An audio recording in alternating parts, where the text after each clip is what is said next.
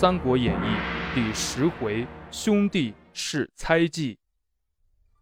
话说呀，关羽一行人众只好再次转回车马，向汝南进发。行进途中呢，突然遇到了绿林强盗，拦住了去路。这关羽问他们叫什么名字，对方报了姓名，一个叫周仓，一个叫裴元绍。关羽问他们为什么拦路，他们说不是抢劫，而是要投靠关将军。关羽寻找刘备心切，不愿意收留他们。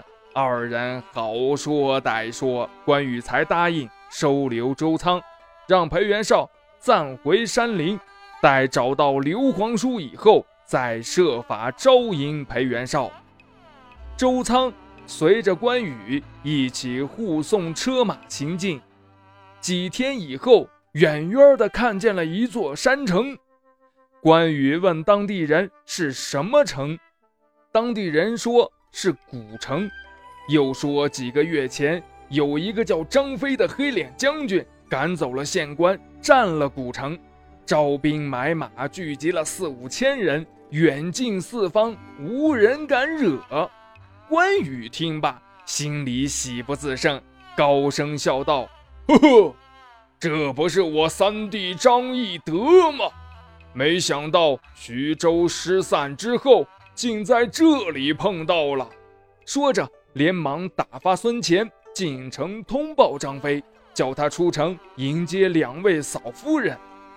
原来呀，这张飞自从徐州沛城失败之后，先逃到了芒砀山中住了一个多月，后来呀，又外出打探刘备的下落，偶然经过古城。向县衙借粮食，这县官不肯借给他。这张飞呢，气恼之下就把这县官赶走了，夺了县印，占了城池，自己成了一城之主。这天上午呢，孙乾带着关羽的使命来到了古城县衙，见了张飞。这张飞问孙乾别后的情况，孙乾将刘备的下落和关羽的情况说了一通。然后催着张飞快点出城迎接两位夫人。不料这张飞听罢没说一句话，竟立即披甲戴胄，抓起长矛，上马召集一千兵士出城去了。这孙乾感到很奇怪，却又不敢询问，只好也跟着张飞出城去了。孙乾心想呀，哎。这位黑将军是要干什么呀？迎接两位夫人，还需要这般穿戴吗？一会儿功夫，他们来到了城外。关羽见张飞来了，连忙将长刀递给周仓，上前迎接张飞。谁知道这张飞竟怒目圆睁，短姿扎开，吼叫着挺起长矛向关羽刺来。关羽是大吃一惊。连忙躲闪，一边退走，一边问道：“哎，三弟，你你这是玩什么呀？”张飞答道：“哼，我玩什么？我玩什么你自己知道。”关羽说：“我知道什么呀？我只知道咱们桃园三结义，我是你哥哥，你是我弟弟。”张飞冷笑道：“哼，你说的倒好听。”你是忘了信义，还有脸来见我？还有脸提那桃园三结义？关羽说：“嗯，怎么没脸提结义的事儿了？”张飞一步不让，又说道：“你当我是不知道你的事儿啊？哼，我全知道了。你背叛了兄长，降了曹操。”曹操给你封官进爵，如今又到这里来骗我出城，想把我捉了献给曹操，不错吧？这这，关羽急的是说不出话来，他脸啊本来就是红的，这一集更红了，成了紫色。哼，怎么不说话了？嗯，你说呀。说呀！”张飞催叫道。这关羽结结巴巴地向张飞解释说：“我，我，我不是降曹，是是降降汉。你不知道情由，是，哎，是是这样的。他曹操、张辽、下邳、嫂子火光冲天，围在土城。哎呀，我呀，我一时也说不清楚。这样吧，两位嫂子都在这里，你去问问他们，就明白了。”这张飞根本不理那一套，只要跟关羽拼命。废话少说，咱们非杀个你死我活不行！张飞说着，又摇动长矛向关羽刺去。两位嫂夫人在车子里听见张飞的吼叫，连忙揭开车帘，呼唤张飞说：“三叔，三叔，你这是干什么呀？不得胡来！”这张飞仍然不听劝阻。吼叫道：“嫂嫂，你们先坐着，待我杀了这个忘恩负义的人，再接嫂嫂进城。”一边说，一边挺矛跟关羽纠缠。甘夫人急得一头的汗，也叫着说：“二叔因为不知你们的下落，只好暂时栖身在曹操那里。”如今听说你大哥在汝南，二叔就不必艰难险阻，要送我们去汝南。没想到经过这里，你不问青红皂白就要玩命厮打，三叔，你错怪二叔啦。糜夫人也说，二叔领我们去许都也是出于无奈。如今听说你大哥的下落，不是离开许都了吗？可不能说你二哥忘恩负义呀！张飞眼睛一瞪，争辩说：“大丈夫宁死不屈，怎么能一身是二主呢？叛主降敌，天理难容。嫂嫂不要让他给哄骗了。”关羽摇头说：“三弟呀，你实在是太委屈我了。”张飞冷笑道。哼，去不了你，你享福呢？孙乾又说：“云长享什么福？他受苦了。”张飞怒喝孙乾：“你别跟着胡说！他受什么苦啊？啊？他在曹操那里吃香的喝辣的，金子银子任意用，早把我们给忘了。”孙乾回答。人家千里迢迢来寻找你，张飞忽又冷笑道：“哼，寻找我？他不安好心，寻找我是为了骗我出城，捉我献给曹操。”关羽听罢，不再窘迫的说不出话，反而哈哈大笑道：“，我如果要捉三弟，也需带些兵马才是，现在。”我没有兵马，赤手空拳，怎么捉你？别闹了，快别说笑话了！哼，说笑话？谁跟你说笑话？张飞一边否认，一边挥手向远处指点着，叫道：“那不是兵马吗？哼，你骗不了我！”关羽转身看去。果然一阵尘土飞扬，一队人马由远而近，向这边疾驰而来。风吹旗展，旗面上大书一个“曹”字，正是曹军。关羽呀，愣了。张飞哼了一声，叫道：“你还敢说话吗？嗯，怎么不说话了？”说着呀，又挺矛向关羽刺去。关羽连忙躲闪，横下心说：“说了也没用，三弟，你暂且先等一等，看我斩了此将，你就明白了。”说着，从周仓手里接过长柄大刀。张飞答应道：“果能如此也好，我在这里三通鼓响之后，你就得把敌将首级送到。”关羽点头说：“三弟擂鼓去吧。”眨眼的功夫，曹军来到了跟前儿。为首一员老将，手持大刀，在马背上高声叫道：“关羽，你是吃了雄心豹子胆了吗？啊！你杀了我的外甥秦琪，却躲藏在这里，你可让我好找啊！我奉丞相之命来捉拿你，今天是你俯首就擒。”还是要我蔡阳动刀？话都没说完，却见关羽挥刀砍来，蔡阳慌忙架刀来挡。那边张飞一通鼓还没有擂完呢，这边关羽手起刀落，那蔡阳的头颅已经落地了。曹兵见状，连忙四散逃走。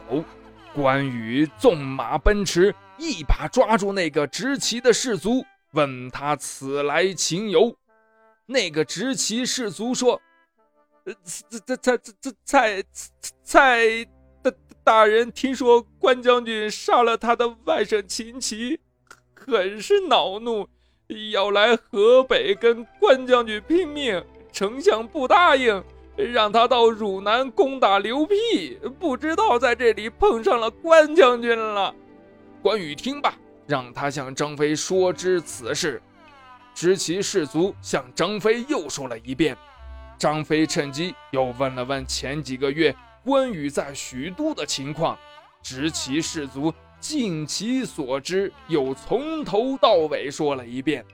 张飞这才相信关羽刚才的那番话不是假的，不再提拼个你死我活的话了。说话的时候呀，忽见城中军士前来报告：“报，城南门来了十几个人马，看样子很急，不知道他们是什么人，也不知道来干什么。”张飞听罢，立即骑马到南门去了。南门外十几个人一见张飞，连忙滚鞍下马。张飞一看，原来是糜竺和糜芳等人。他也赶紧下马见礼。糜竺说：“徐州失散以后，我兄弟二人回到家乡躲藏，派人四处打听消息，知道关羽降了曹操，主公去了河北，只是不知将军在这里。昨天在路上遇见一伙客人，说一个姓张的黑脸将军占了古城，我们兄弟俩猜想就是你义德，我们就赶来了。”他看着张飞的黑脸笑了，张飞也很高兴，笑着说：“ 呵呵我二哥送两位嫂嫂刚到这里，走走走，咱们去见夫人和云长。”说罢，一起来到了北城门车马停歇的地方。众人相见，各叙别后情况，心中无不悲喜交集。张飞迎接两位嫂嫂进城，来到县衙歇息。两位夫人向张飞详细的讲述了这几个月关羽经历的千难万险和千辛万苦。张飞听罢，这才跪在关羽面前叩首，放声大哭起来。起来，起来，别哭了，别哭了。关羽一边劝慰张飞，一边催促县衙安排饭菜。他们都饿了，也都累了，吃过饭还要歇息。几天以后呀。张飞打算跟关羽一起去汝南找刘备。关羽说：“三弟，你可以在这里先保护两位嫂嫂，等我跟孙乾到汝南见了兄长以后再说。”张飞呀也答应了。关羽和孙乾带着几个人马到了汝南，见了刘辟和公都，一问才知道刘备又去了河北。关羽和孙乾。只好又回到了古城。这一回，我跟二哥一同去河北。”张飞说道。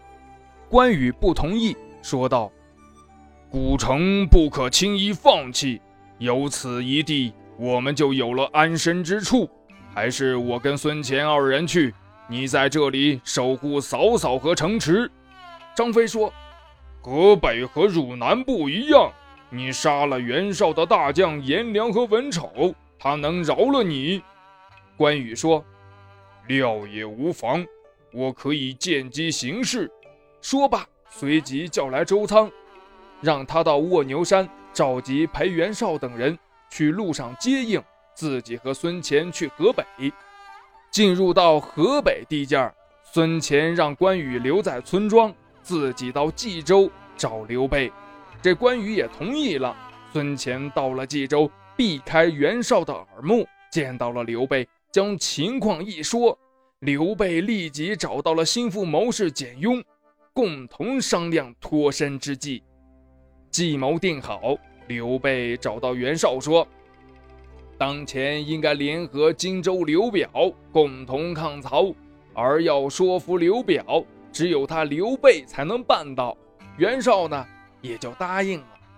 刘备一走，简雍立即找袁绍说：“为了联合刘表一事办得稳妥，他也要去荆州督促刘备。”袁绍呢也答应了。你说这袁绍怎么就没脑子呢？是不是？就这样，刘备和简雍一起跟着孙乾来到了关羽借住的村庄，见到了关羽。关羽借宿的户主也姓关，名叫关定，有两个儿子，大的叫关宁，小的叫关平。老人要让关平跟关羽从军，刘备。说关羽无子，干脆作为关羽的义子吧。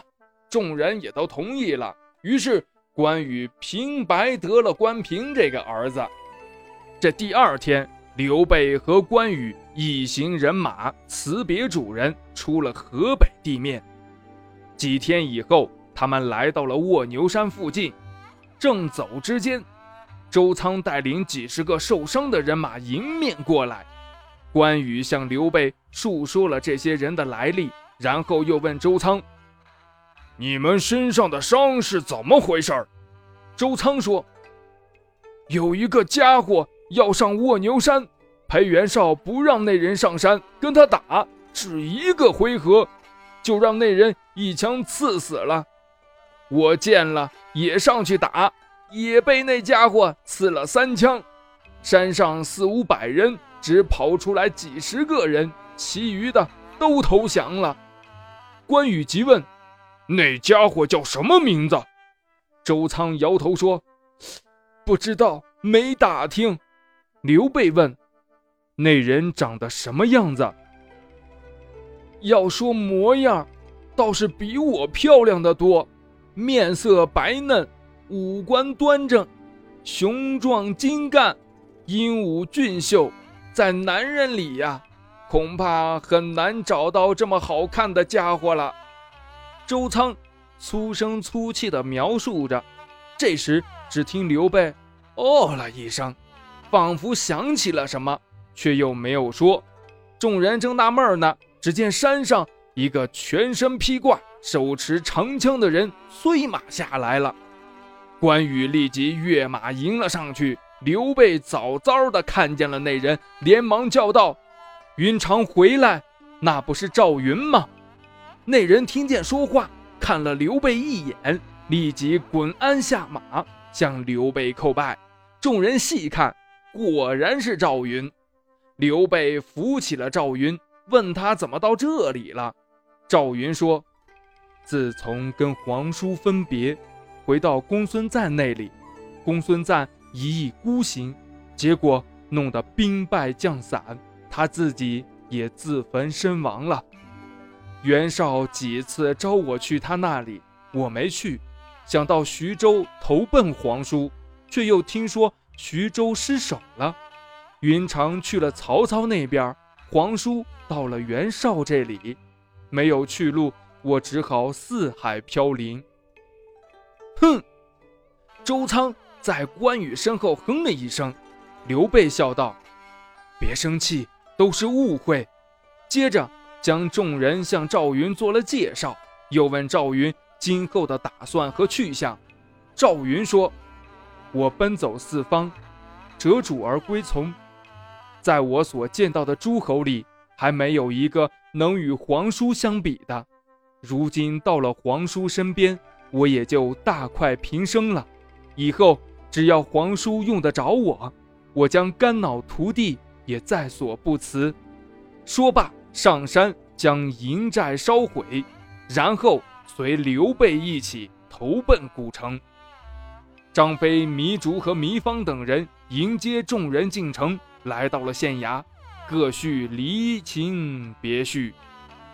两位夫人向刘备说了关于宝护他们的千辛万苦，说着说着，眼泪就流了下来。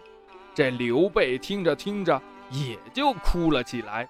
张飞说：“呀，今天是个大喜的日子，我们文武大员一个不缺，一个不少。”还凭空添了英俊将才赵子龙，又有周仓和关平，他们相随二哥，应该高兴高兴，热闹热闹呀。于是让军士们杀牛宰羊，宴请众人。酒宴上，刘备带领众人高举酒杯，敬拜皇天后土，以祈神灵保佑，然后说道：“如今古城之会。”是咱们徐州失散以来重新团聚的日子，也是咱们从万丈深渊重新腾跳飞跃的日子。咱们要重打锣鼓另开张，干出个轰轰烈烈的局面来。眼下咱们又有四五千人马，不要多久，咱们就会重新发展壮大起来。只是古城这个地方太小了。从长远看，怕活动不开呀，又在曹操和袁绍这两强之间。哎，好了，不说了，先喝酒。对对对对，喝了酒再说。众人一边喝酒，一边问刘备：“依皇叔之见，咱们到什么地方去才好呢？南下还是北上？”东归还是西去？刘备说呀：“我想呀，还是先去汝南，到那里看情况再说。行，就在那里扎下根子；不行，就南下荆襄，另谋出路。”正喝酒说话的时候，汝南刘辟和公都派人来了，说刘辟和公都邀请刘备率众到汝南去。刘备拉着来使的手。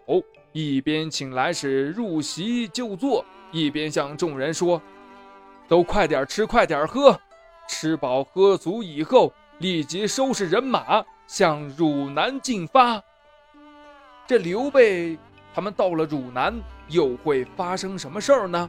欲知后事如何，且听下回分解。听更多好故事，欢迎您下载喜马拉雅，关注金德哥哥。